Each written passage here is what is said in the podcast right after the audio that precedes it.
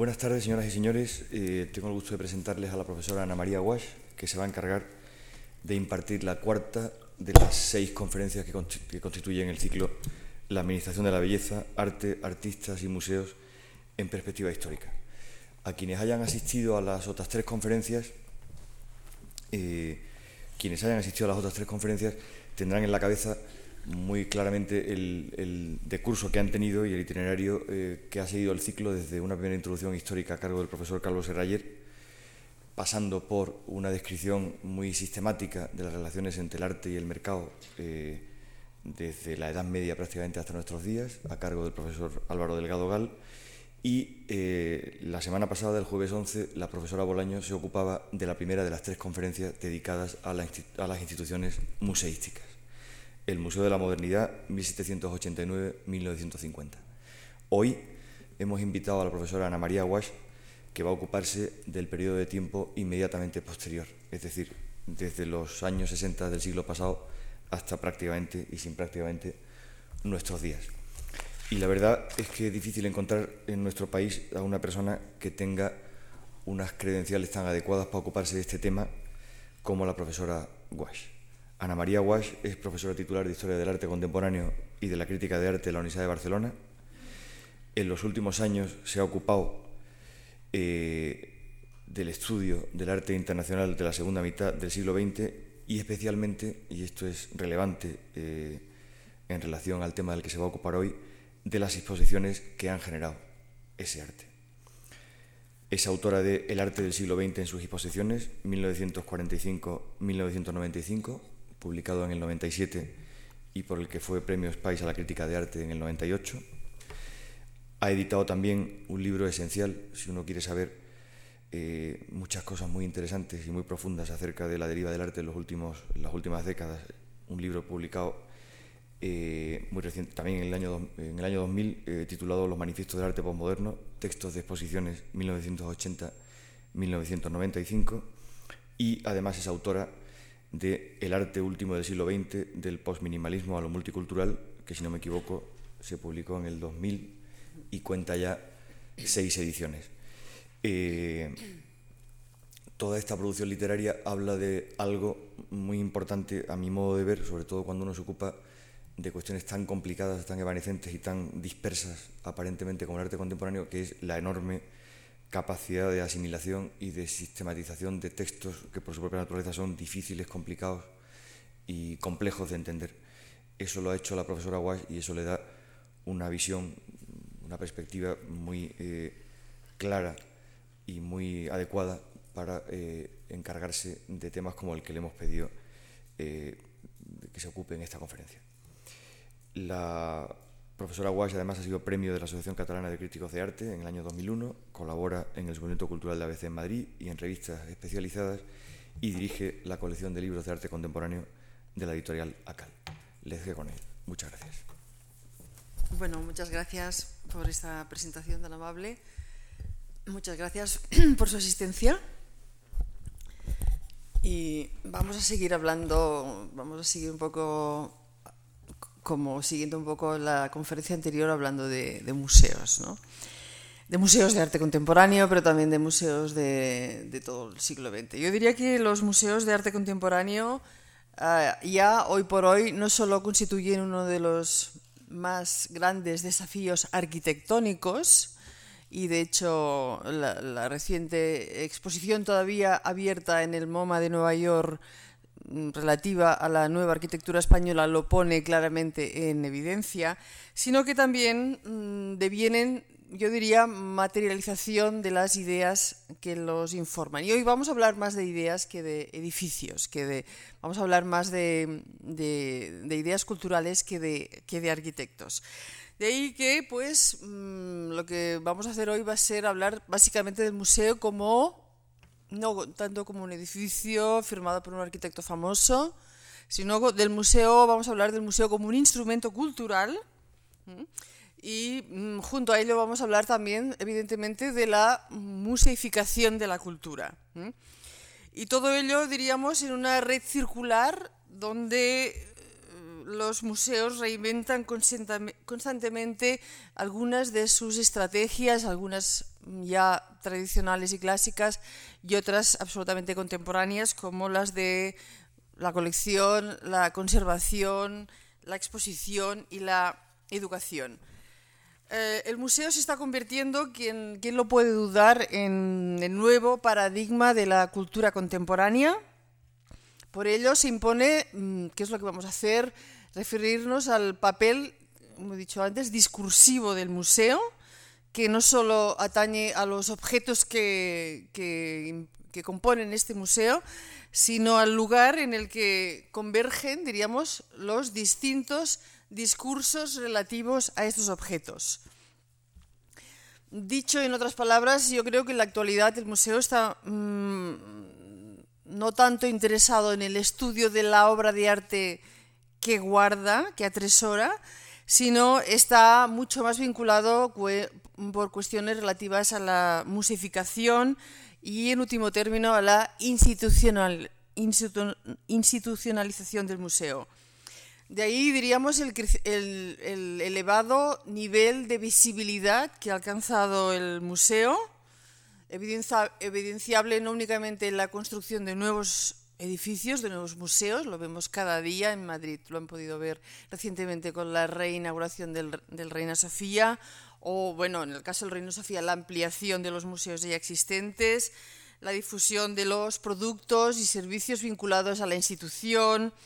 al el notable aumento del número de visitantes, sino también, insisto una y otra vez, en el, papel del museo dentro de las políticas culturales. El museo se ha convertido, quien lo puede dudar, en un poderosísimo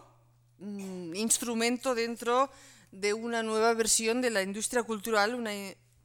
industria absolutamente agigantada hasta límites que ni el propio Adorno hubieran podido imaginar cuando reflexionó sobre este tema.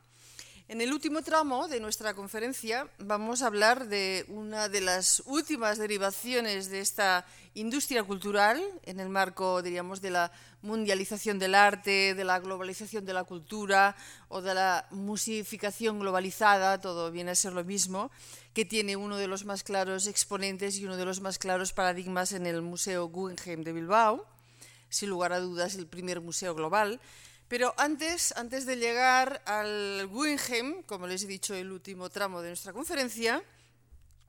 en esta nuestra conferencia, tal como apunta el, título, vamos a proceder a un amplio recorrido en torno no tanto al museo como edificio, sino como pues, uh, uh,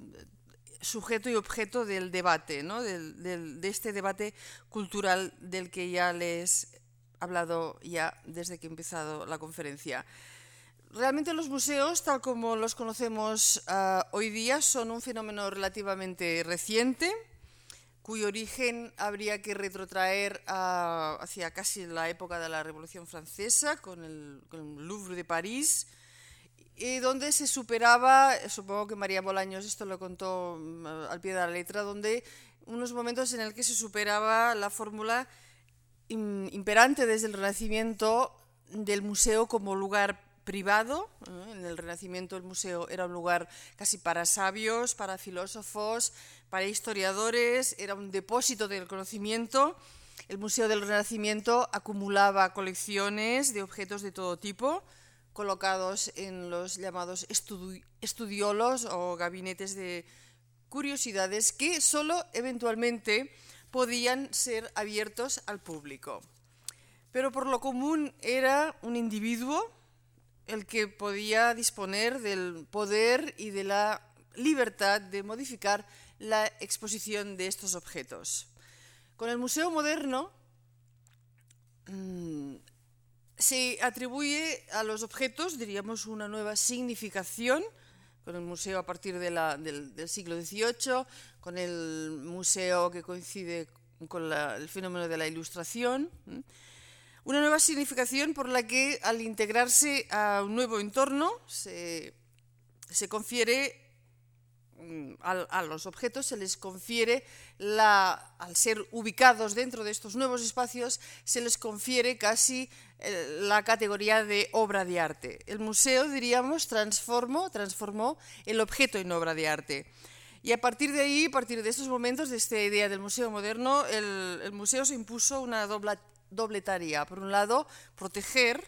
al objeto, este objeto depositado en sus, en sus paredes, un poco las, proteger lo que se llamaba las riquezas del patrimonio nacional, erigiéndose en guardián de la memoria, de la memoria colectiva, erigiéndose en reserva del pasado y a la vez, paralelamente, educar a la población haciendo ah, accesibles los objetos mm, según el principio, diríamos, de democratización de la cultura. Y es ahí donde nace ya no el, museo estudiolo, sino diríamos el, museo contenedor, museo estructurado según sigue. Cuatro muros, luz cenital, dos puertas, una de entrada y otra de salida,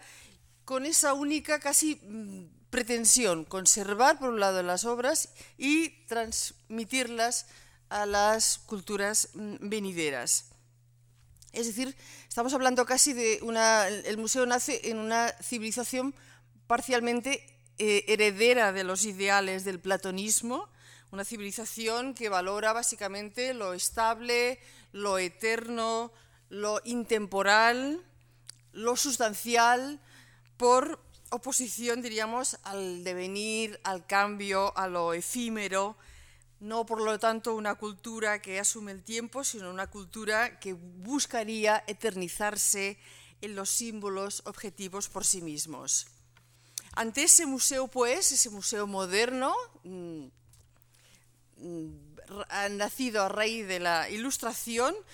lugar ausente de todo lugar, situado casi en un a tiempo, en un fuera de tiempo,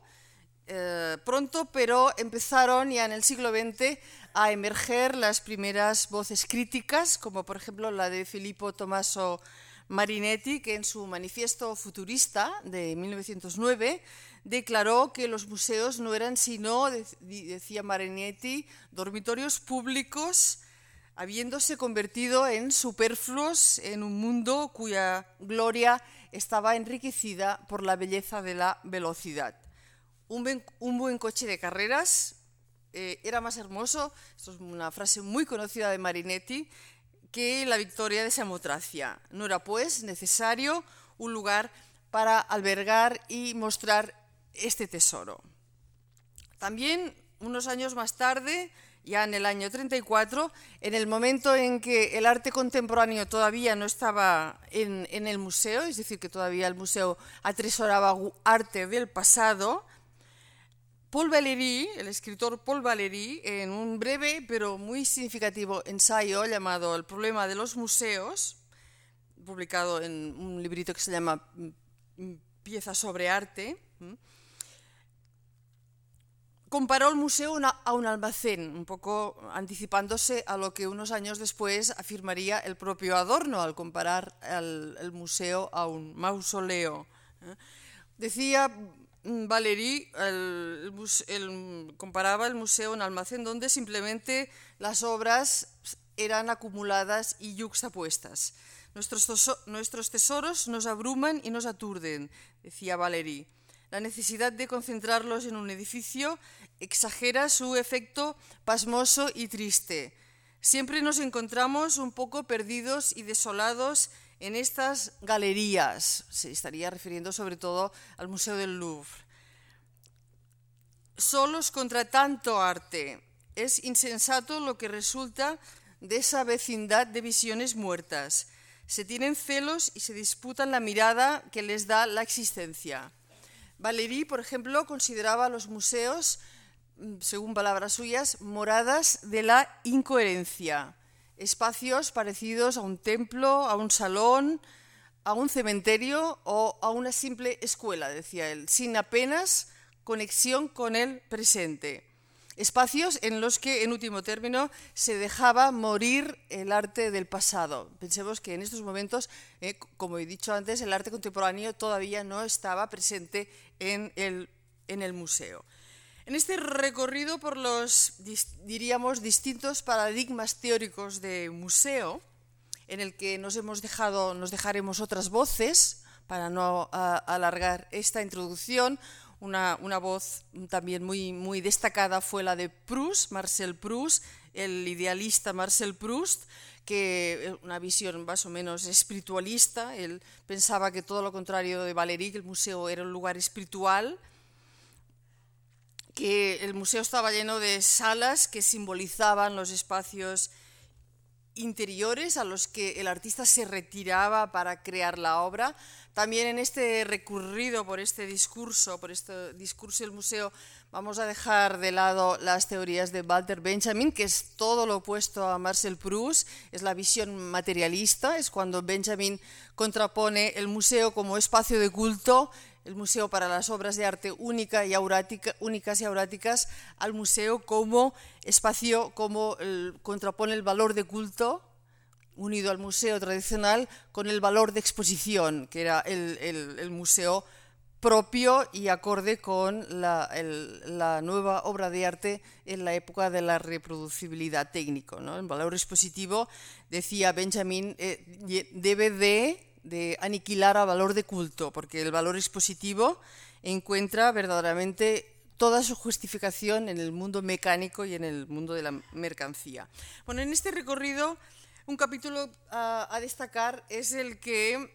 protagoniza, este sí que le, mm, le, voy a dedicar unos minutitos más, protagoniza ya en la, en la, posguerra, ya en los años 40, concretamente en el año 47, André Malraux, en este tantas veces citado em, concepto de museo sin muros o museo imaginario, un proyecto que surge también gracias a los avances de la, de la reproducción mecánica,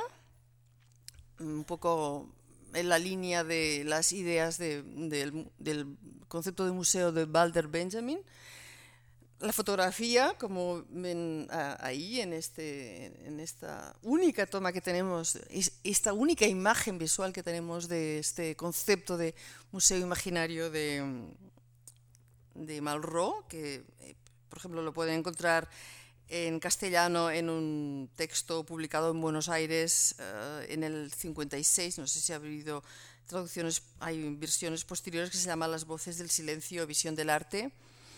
un proyecto que es, solamente es, es, posible gracias a los avances de la reproducción mecánica. La fotografía, diríamos, sustituiría a los originales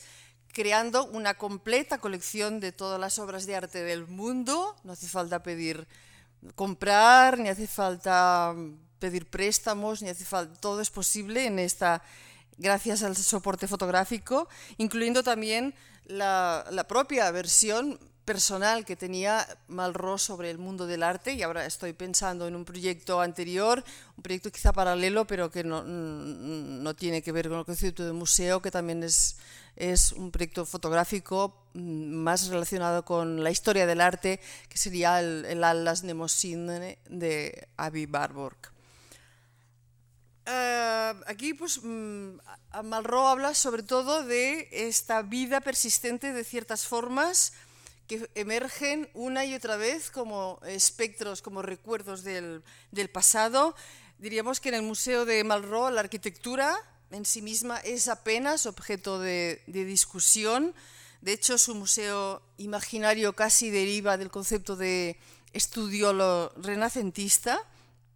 Y en contrapartida,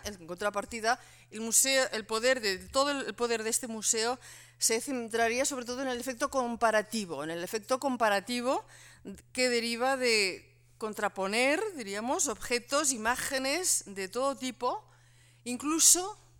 más allá de las jerarquías entre arte elevado y arte popular. ¿no? También un poco como el proyecto de, de Barbour, en el que unía eh, pues, productos de la alta cultura, de la cultura popular, imágenes de distintas civilizaciones, eh, que realmente pues, pueden resultar casi imposible tenerlas físicamente, objetualmente reunidas dentro de un museo. La noción de museo imaginario de Malraux apunta Rosalind Krauss en un interesante artículo sobre este concepto de museo, es de hecho otra manera de escribir la modernidad y replantear las nociones estéticas en las que se construyó el arte moderno, centradas en la idea de un arte autónomo, un arte más bien derivado de la idea de l'art pour, pour l'art. Los años de, la posguerra en los que Malraux escribió su ensayo, recordemos que Malraux escribe su ensayo en el año 47, eh, los años de la posguerra, digo, volvieron la mirada hacia otra tipología o paradigma de museo de gran repercusión en Europa y en Estados Unidos. Y nos referimos al, museo como White Cube, eh, todavía estamos viviendo en este concepto de museo, pero eh, es un concepto que empieza a arraigar pues, en, los años de posguerra o quizá también en los años anteriores a la guerra en algunos casos. Nos referimos al Museo mm, Blanco de la Modernidad, al espacio universal de Mies van der Rohe, al no adornado contenedor que propusiera otro escritor, Jean Cassou, en el año 49, un modelo de museo que diríamos va más allá de, las ideologías y expresa un concepto de arte muy vinculado a conceptos como los de neutralidad, como los de minimalismo y como los de inmensidad. a los interesados en este concepto de museo les recomiendo especialmente este texto de este autor, Odor Erti, mm, se llama Inside the White Cube, The Ideology of the Gallery Space del año 99. Él define muy bien este cubo blanco como, dice él, como un mecanismo transicional que intenta anular o hacer tabula rasa del pasado y al mismo tiempo mm, controlar el futuro invocando conceptos como los de presencia y como los de poder. Es a través de este espacio, y ahora estoy un poco penetrando, mostrándoles algunas de, sus teorías, es a través de este espacio, dice Brian, carente de decoración, en el que las paredes asumen una existencia ambivalente entre la vigorosa presencia y la completa invisibilidad, que se busca un contexto neutral, puro y absoluto para las obras de arte Seguimos con las reflexiones sobre el cubo. Se llega a un punto en el que lo que importa no es tanto la obra en sí misma, sino el espacio. Un espacio blanco, insistimos, ideal, que podría ser la imagen mm, arquetípica del arte del siglo XX, un espacio que partiría a la vez de la santidad de, de la Iglesia y a la vez de la mística de un laboratorio experimental y se juntarían eh, estas, estos dos componentes en casi en un diseño para producir un lugar para la estética. Estamos hablando de lugares para la estética. Este eh, espacio, este espacio blanco, pronto veremos un ejemplo, sería, estaría construido por leyes tan rigurosas como las que mm, se usaban para construir una iglesia medieval, el mundo exterior casi no podía, no podría entrar en el interior, siendo esa la razón por la que existirían tan pocas ventanas y las fuentes de luz procederían casi siempre de, los techos, y esto lo, hemos podido ver tantas veces eh, todavía en tantos museos, diríamos blanco, limpio y artificial. Este espacio estaría consagrado, como he dicho antes, a la tecnología de la estética, sus limpias casi superficies no estarían tocadas ni por el tiempo ni, por sus vicisitudes. El arte existiría en una suerte de eternidad Y aunque habría muchos periodos que mostrar, prácticamente toda la historia de las vanguardias, de, de hecho lo que dominaría es una sensación de no tiempo. Esa eternidad, como dice Brian, da a la galería un estatus parecido a un limbo. Uno tiene que estar muerto antes que entrar ahí. Y en este contexto, diríamos casi lo, los cuadros casi funcionan como columnas de un templo clásico. Cada uno, cada cuadro demanda suficiente espacio para que su efecto no enturbie el del vecino. Estamos en pleno triunfo de la alta modernidad, estamos en pleno concepto de, del museo de la modernidad, eh, no de, la, ilustración, sino de la modernidad de las, de las vanguardias en pleno triunfo de la cultura avanzada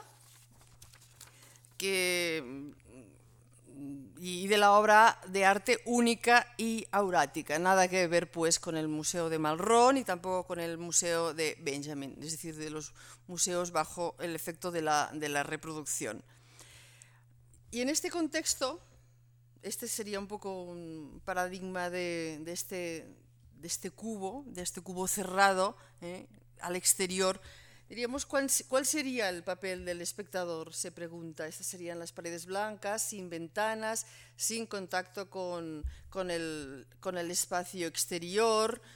Ahora quizá la última remodelación del MoMA lo único que ha introducido ha sido el concepto de cubo blanco es idéntico a como había sido el MoMA a lo largo de su historia. Lo único que ha introducido ha sido ventanas, lo único que ha introducido ha sido ventanas y conexión con la calle, con, la ciudad. Pero digamos este sería un ejemplo paradigmático de este cubo solamente iluminado desde el techo ¿Cuál sería el, el, el papel del espectador en este, en este espacio? Diríamos, el espectador casi no tiene rostro, es casi siempre una espalda, se para y, mira, la, actitud es de simplemente mirar, no tocar, no, no, no, participar activamente, sino solamente, diríamos, mirar discretamente. El espectador está dispuesto siempre a situarse delante de cada obra que requiera su presencia eh, y el gran aliado del espectador es el ojo. El ojo, eh, pero dice eh, este autor que estoy comentando, es mucho más inteligente que el espectador. El ojo puede estar entrenado de una manera que le es imposible al espectador.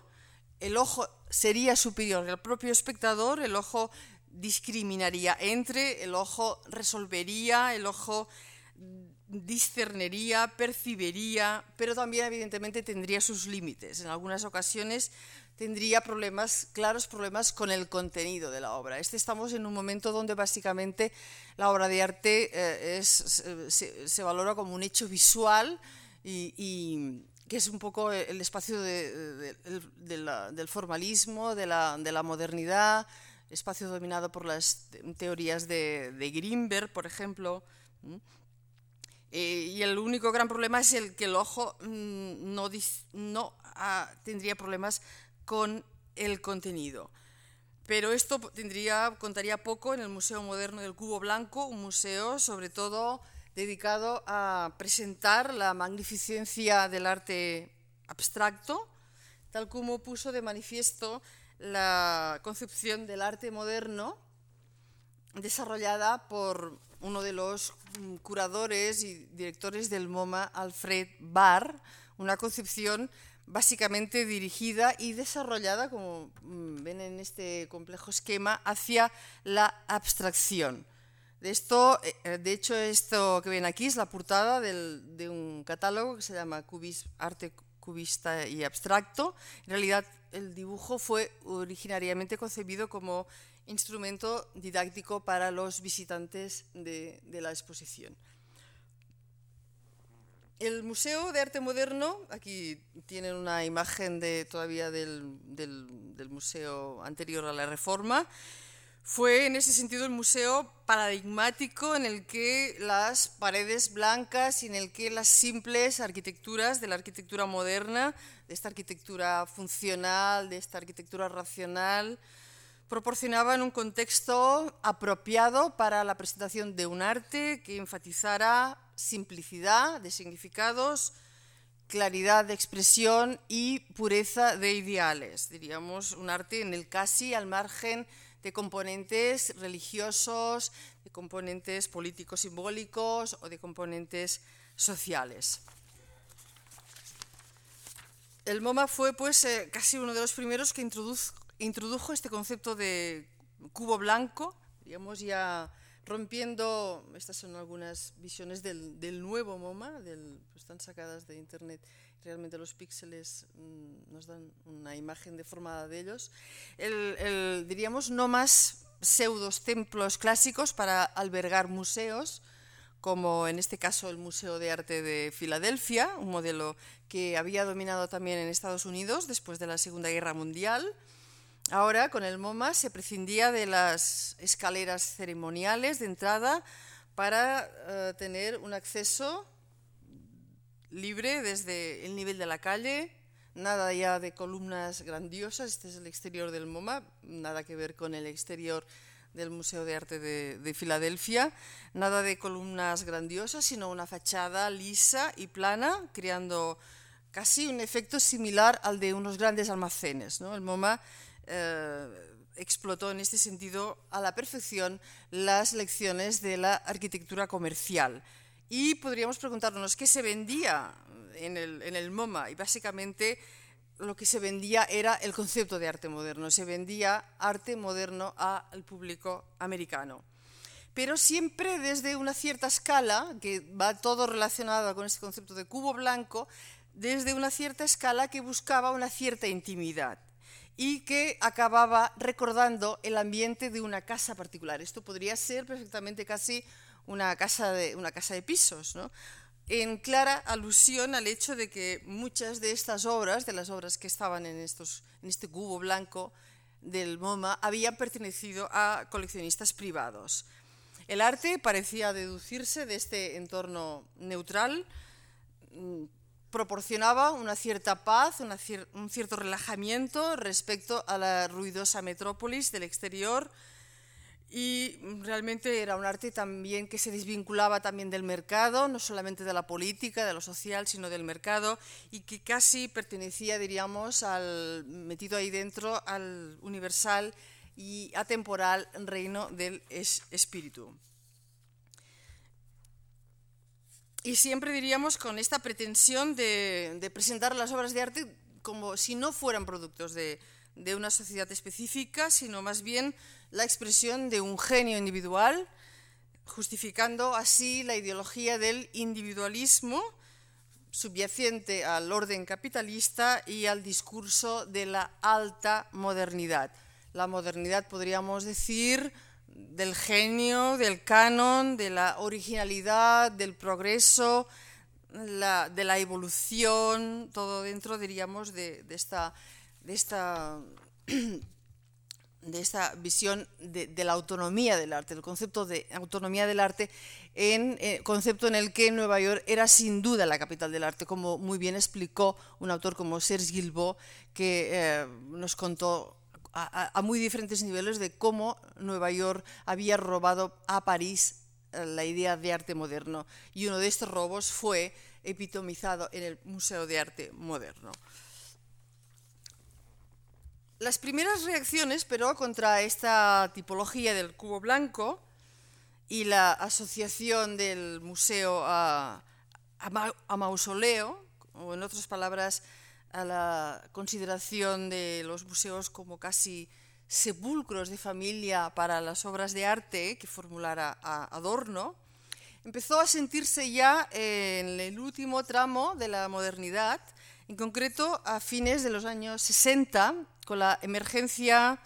de la llamada contracultura,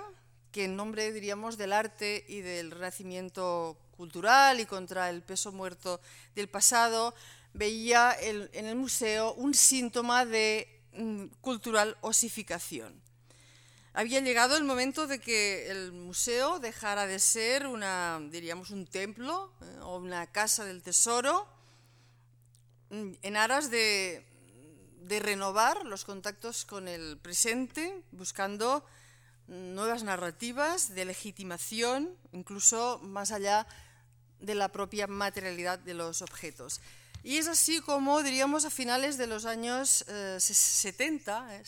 es un fenómeno finales, finales, principios de los 70, finales, finales de los 60, cuando en este momento, casi en el inicio de la museomanía en el que estamos todos inmersos, empezaron a emerger nuevas tipologías de museo que hasta cierto punto em, respondían a las nuevas eh, estructuras sociales en las que la sociedad industrial había dado había cedido todo su protagonismo a la nueva sociedad de la información. No solamente cambiaban los museos, sino también cambiaba pues, la sociedad, se pasaba de la sociedad industrial a la sociedad de la información. Es en estos momentos cuando el museo como lugar elitista, como podía haber sido el MoMA, o como bastión de la tradición y de la cultura elevada, empieza a ceder su terreno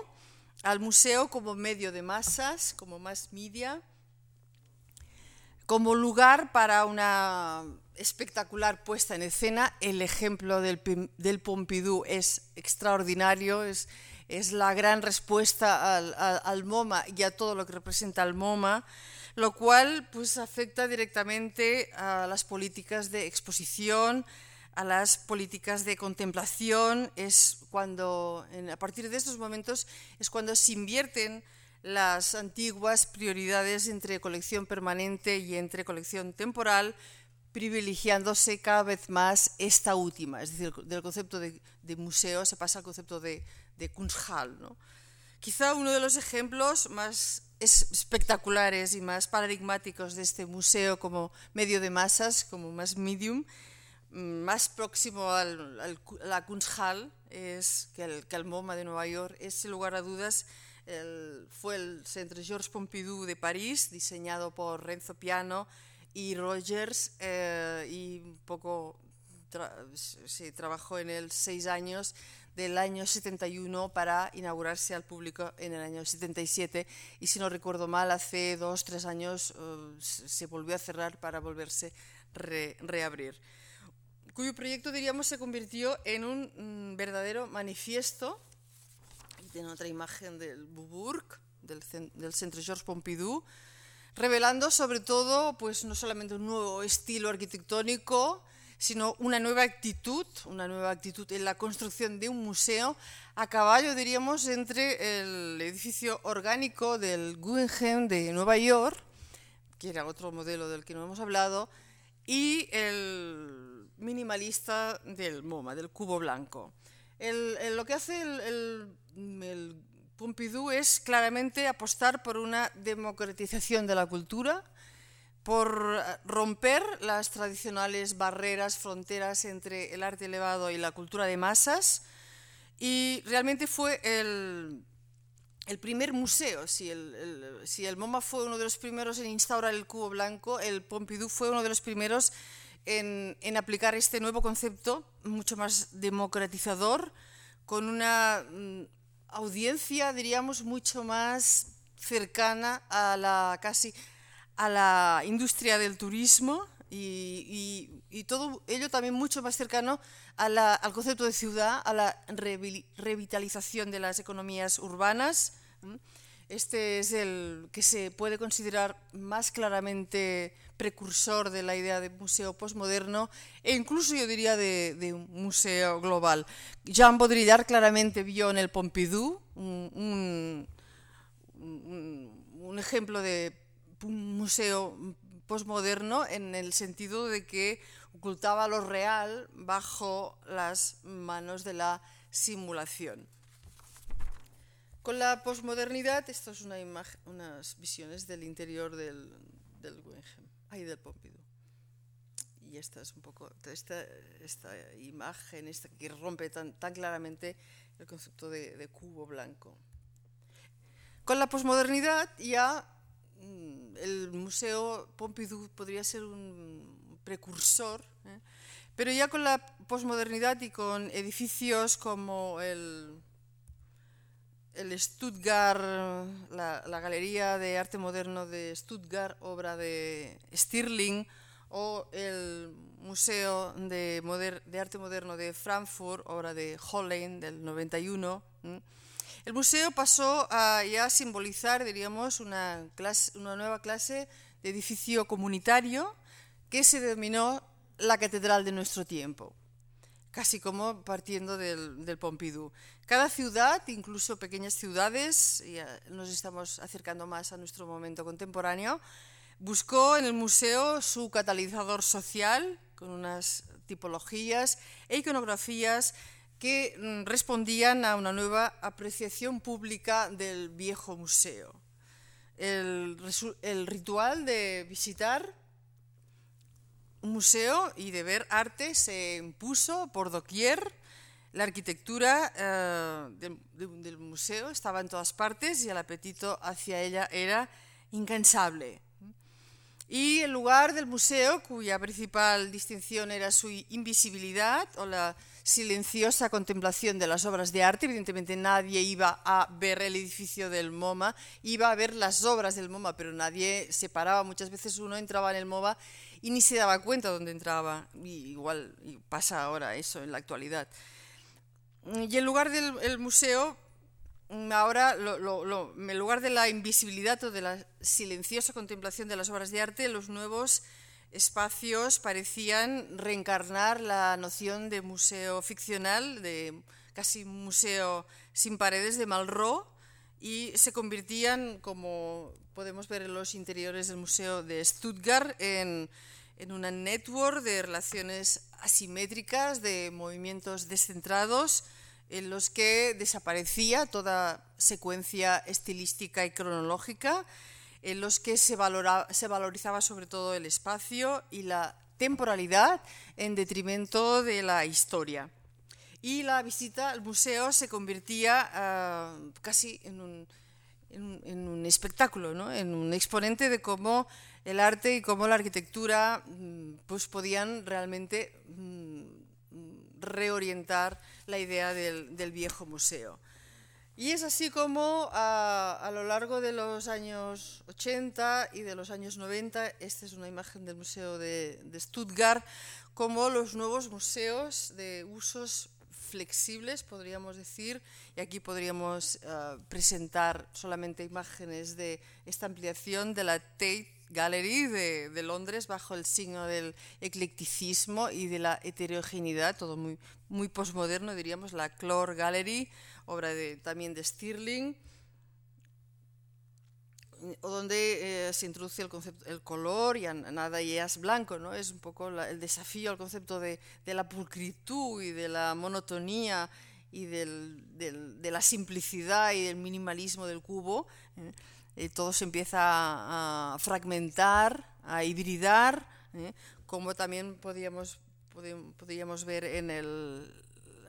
Carredar de Nims, obra de Norman Foster, llamado el Beaubourg de, del Sur, o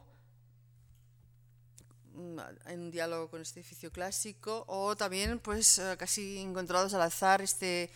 la Kunsthal de Rotterdam, obra de Rem Koolhaas, una, también una unión de todo tipo, con todo tipo de experiencias contemporáneas, un museo que no solamente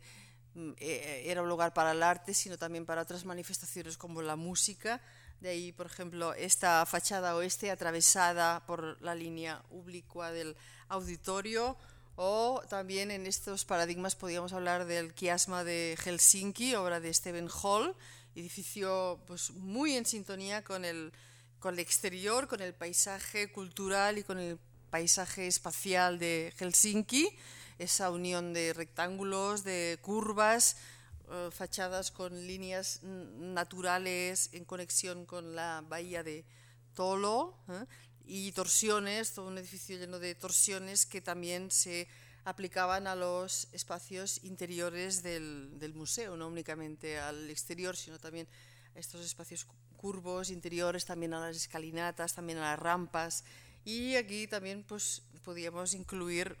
el Museo Getty de, Los Ángeles, de obra de Richard Meyer, también en este diálogo constante de romper el, cubo y de establecer, en este caso, un constante diálogo entre los espacios interiores y el espacio exterior entre lo que era el museo y lo que era el jardín. El jardín y el museo se buscó realmente una complementariedad. Realmente todos estos museos y muchos más que, que no les muestro imágenes, realmente permitieron a los autores, a los arquitectos, un gran lucimiento,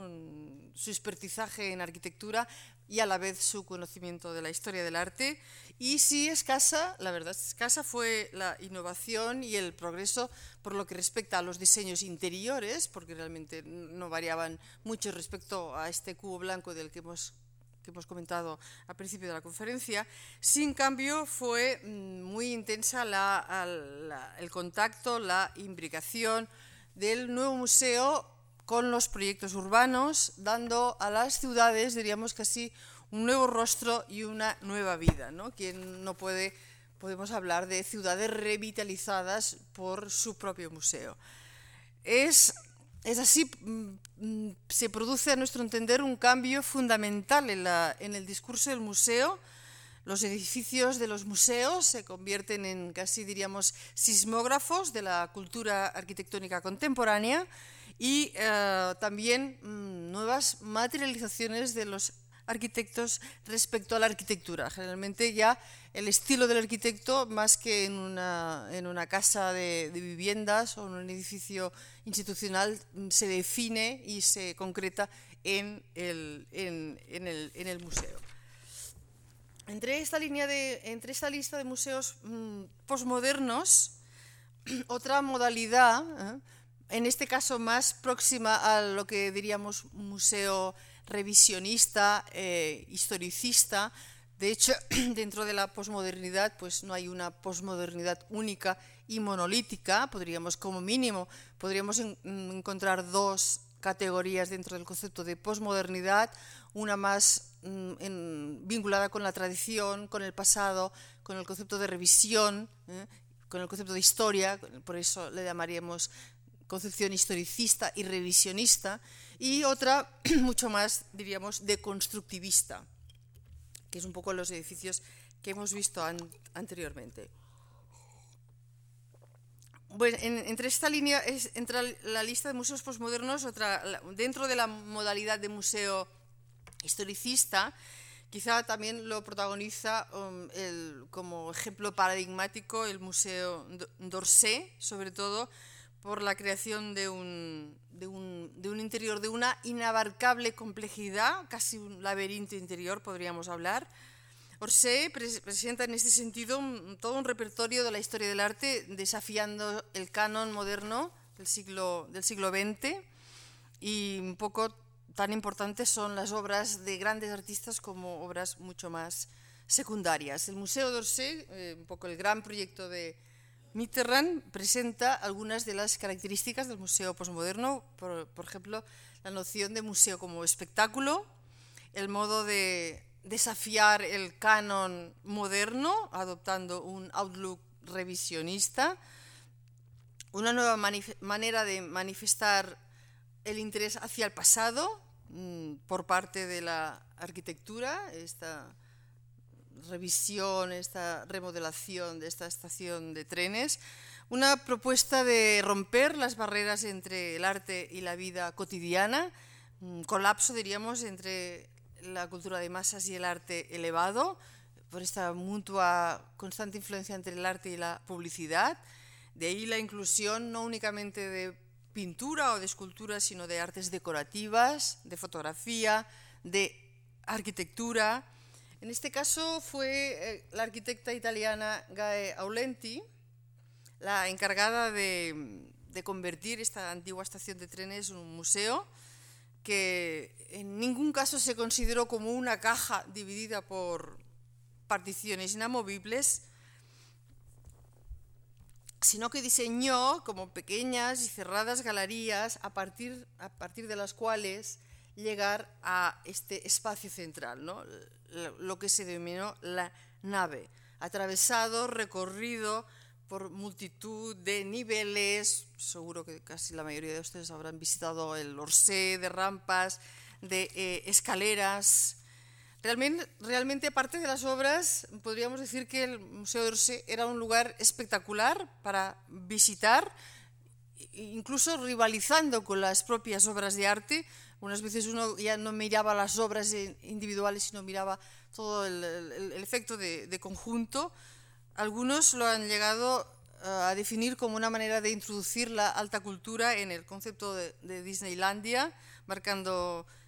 pues eso, la, tra la, transición entre el gran arte y las formas de entretenimiento.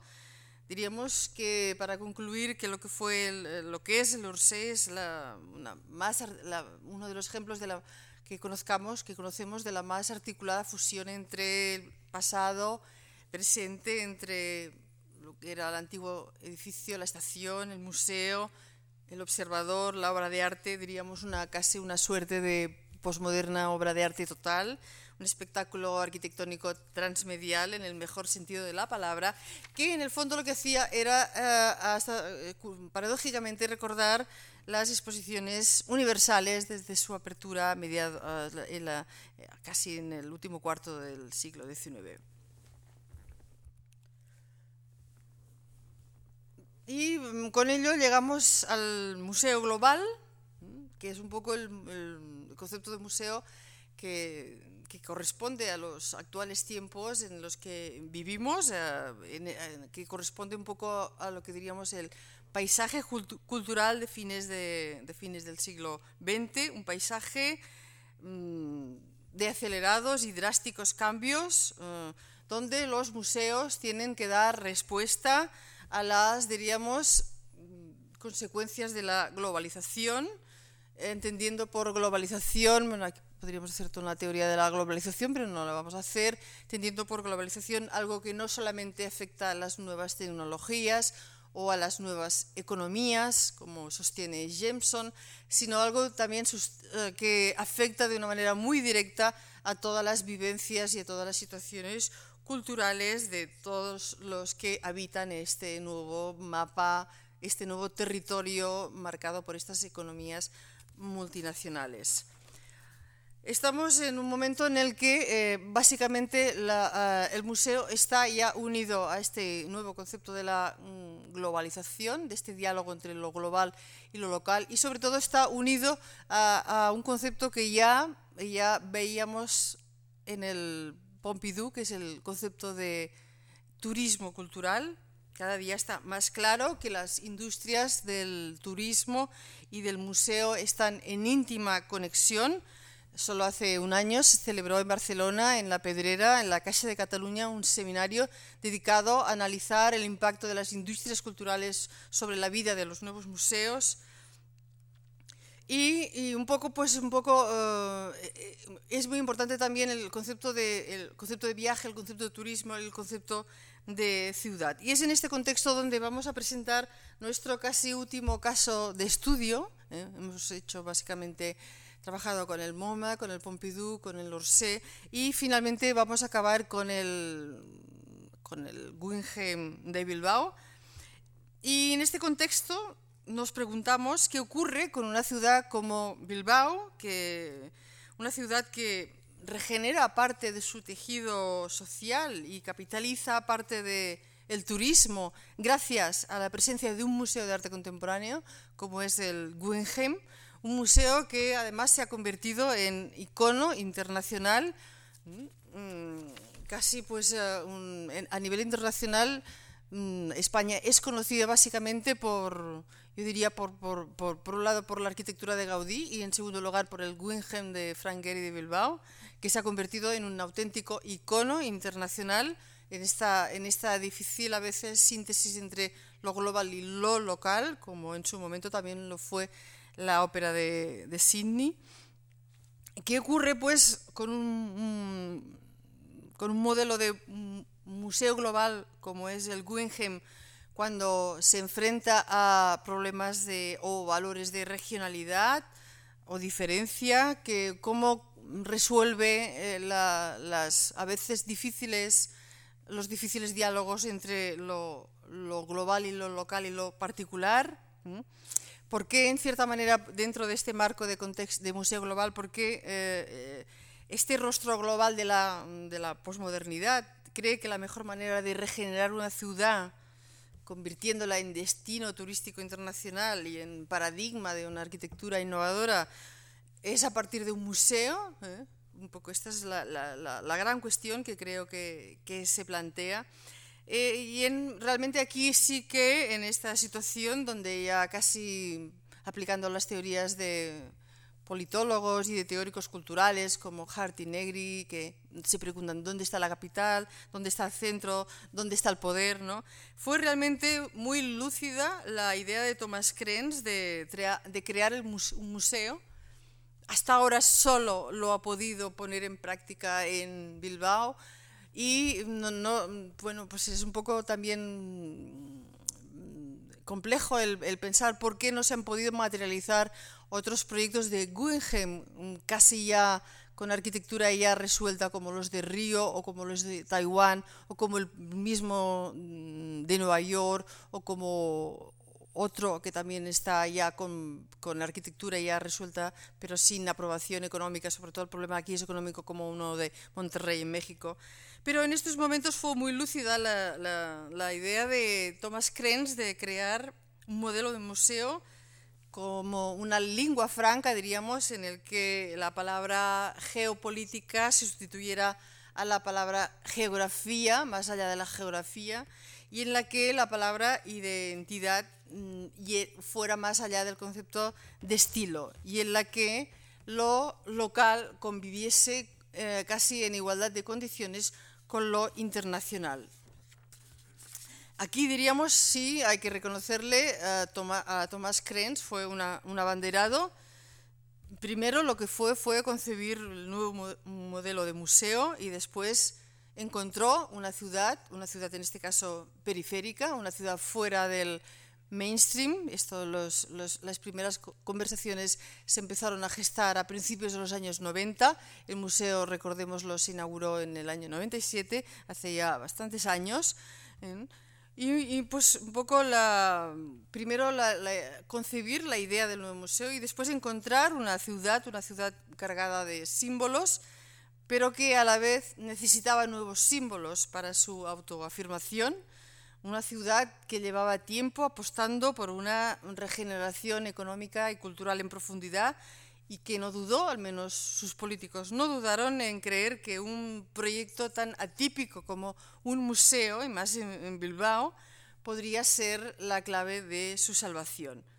Y mm, quién podría saber si Bilbao, que siempre habría, había abrigado una cierta inconfesable vocación grandilocuente, acabaría convirtiéndose en la capital de la Europa cultural. Así lo aseguraba Krenz en el año 94 en uno de los periódicos de Bilbao. Aunque, bueno, pues todos, de todos fue, es seguramente conocido, el proyecto no fue una empresa nada fácil, pero finalmente pudo ver su culminación, eh, como tantas veces ha sostenido eh, su director actual, Juan Ignacio Vidarte, fue como una larga travesía en el, desierto. ¿eh? Quizá ah, sea ahora interesante exponer algunas de las ideas de, que Thomas Krenz formuló en una especie de texto manifiesto que publicó con motivo de la, de la apertura del Guggenheim en 1997 y que se podrían resumir en las siguientes ideas que creo que resumen muy bien este concepto de museo global que hasta ahora casi solo se ha podido materializar en, Bilbao y que quizá eh, en, unos años pueda materializarse en estas otras ciudades que les eh, eh, he comentado. En un museo posmoderno, decía Krenz, posterior a la Guerra Fría, mm, que invita a la, a la, a la democracia y al discurso y que favorece la conciencia y la identidad, las batallas culturales en un mundo, perdón, en un mundo posmoderno, posterior a la Guerra Fría, las batallas culturales cada vez son más ruidosas. En este contexto, es posible que los museos de arte, tal como los hemos conocido, siguiendo el, museo, el modelo de Museo Blanco, se encuentren en una encrucijada crítica en la historia de su desarrollo. Que los museos del futuro no tendrán la forma familiar que han adquirido durante los últimos 200 años es una conclusión evidente. Es innegable que hace tiempo se percibe en el ambiente, decía él, una cierta ansiedad, una cierta precaución. Se diría que en los últimos diez años los museos han estado recogiendo velas esperando quizá la aparición de esquemas nuevos y más acogedores. Es precisamente en este momento cuando el Guggenheim se ha atrevido a dar el paso aparentemente osado, decía, de triplicar su espacio físico en Nueva York se ha, lanzado a ampliar el alcance de su colección permanente, ha incrementado el número de exposiciones especiales, ha fortalecido el Museo de Venecia, ha colaborado con museos, con gobiernos y con instituciones para establecer museos permanentes en el extranjero. Es un poco la filosofía. ¿no? El objetivo principal va más allá de la supervivencia del Guggenheim. El nuevo, el Guggenheim debe también ir a la cabeza de la evolución del proyecto cultural en su sentido más amplio. Debe construir grandes edificios, debe organizar grandes exposiciones y debe coleccionar y administrar grandes obras de arte y debe inventar nuevas formas de administración para fomentar y apoyar estas actividades creativas. Porque el, objetivo secundario, seguimos, es la necesidad de... Mm, decía, asegurar la supervivencia del Guggenheim como institución cultural. Para ello, el museo debe colocarse en una posición desde la que atraiga la mayor cantidad de público posible, desarrolle fuentes estables de ingresos, de explotación superiores a los gastos. Dice, el Guggenheim se fundó en 1937, el, el primero, el de Frank Lloyd Wright, para cumplir cuatro objetivos fundamentales reunir, preservar, interpretar y presentar objetos de la cultura visual del siglo XX. Sin embargo, 70 años después, el museo debe, el museo debe acomodarse al futuro para no dejar de ser una gran institución, sino para, para no dejar de ser una gran institución. Con la inauguración del Guggenheim Bilbao hemos dado un paso enorme para definir este futuro. Cuando el museo nuevo empieza a funcionar, en el contexto de los museos Guggenheim de Estados Unidos, de Europa y de Latinoamérica, cosa que hasta ahora no ha sido posible, se afianzará sin duda un nuevo museo modelo de alianzas museísticas. Diez años después de estas declaraciones, realmente no, no, se ha consolidado este proyectado modelo global, pero lo que sí es cierto es que el Museo Guggenheim de Bilbao ha logrado ya podemos decir una difícil síntesis. Yo había sido mm, hace unos años más crítica con el modelo Guggenheim de Bilbao sobre todo, pero yo creo que cada vez está logrando más una difícil síntesis entre, por un lado, ofrecer un espectáculo arquitectónico incomparable y, por otro, presentar un buen programa de exposiciones de calidad y cada día hay que reconocerlo con una mayor integración con lo local. ¿no? Esta es un poco esta, la gran utopía del Museo Global, es, es, finalmente el diálogo con lo local, esta globalización, ¿no? y de ahí la inclusión de exposiciones como Chillida, como Teiza, como el reciente homenaje a, a Chillida. Y bueno, mm, evidentemente no únicamente cuenta aquí la mente de la maquinaria, diríamos, Guggenheim, que tiene, tenemos que reconocerlo, su centro de operaciones en Nueva York, sino también aquí ha contado como parte muy importante eh, el trabajo del arquitecto Frank Gehry, que realizó para Bilbao, diríamos, uno de los, sin duda, más espectaculares, que lo puede negar, más magistrales, más hermosos museos, edificios que ha salido de la fábrica Gehry un edificio, no lo vamos a, ahora a explicar, pero que puede considerarse como un excelente ejemplo de arquitectura deconstructivista, una arquitectura casi como un garabato que solo, pero sofisticados programas informáticos pueden transformar, como este el programa Katia, en estructuras en, acuerdo, en acordes con las leyes de la gravedad. Un edificio que realmente goza de la unanimidad de sus, de sus colegas, los arquitectos, dice Philip Johnson, el mejor edificio de nuestra época, un edificio fantástico, en palabras de Stephen Fair, ganador del Pritzker de 1997. Me conmueve mucho la libertad creativa y la libertad poética que van implícitas en su creación, un extraordinario ejemplo de arquitectura simbólica, según Terence Rile, el actual comisario de la exposición Nueva Arquitectura Española del MoMA. Un poco, mm, todos seguramente hemos visitado en algún u otro momento el el Guggenheim, como hemos visitado el Pompidou, como hemos visitado el Orsay, seguramente hemos visitado el, el, el MoMA, estos grandes templos de, de, la cultura. Pero diríamos, ¿qué nos viene a decir el Guggenheim? Nos viene a decir que los viejos museos deben, dejar de, mm, deben ser dejados de lado no solo por el público, por los políticos, sino por el público en favor de nuevos, de resplandecientes y de espectaculares, de brillantes, de excitantes museos con nuevas y futuristas visiones arquitectónicas inimaginables unos años antes, que provocan casi la, el orgullo y, la excitación por parte de sus contempladores. Uh, hay quien habla del museo como un, una del museo excitante, ¿no? el museo que capta la atención y que excita al visitante a verlo una y otra vez, más allá de las obras que, que alberga, ¿eh? como el museo, como un catálisis para el nuevo, nuevo arte. Y el Guggenheim Bilbao, y aquí ya si termino en este sentido, es un brillante museo que demuestra que los museos ya no compiten solo por sus colecciones, porque realmente todavía mmm, pocas, en pocas ocasiones el Guggenheim ha presentado su colección, o al menos está trabajando e, en ella, todo lo contrario de, del MoMA de Nueva York, que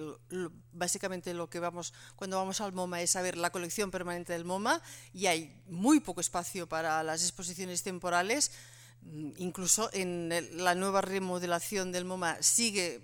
mm, extrañamente habiendo tan poco espacio para las exposiciones temporales, el MoMA es la gran exposición, la gran colección permanente del MoMA, eh, pero el, el Guggenheim, el Museo Global, pues eh, nos demuestra que los museos ya no compiten por sus colecciones, sino que son las ciudades las que están representadas por sus museos y hasta cierto punto, como ha pasado sin lugar a dudas con, el, con Bilbao, aquí un poco el museo en, en el tejido urbano de Bilbao pueden ser regeneradas por sus museos. Y el Guggenheim demuestra también que es posible pues, mm, pues no solamente exhibir arte, arte contemporáneo, sino también promocionar una ciudad entera, más allá o en paralelo, que crear una colección artística o presentar un buen programa de exposiciones temporales. Muchas gracias.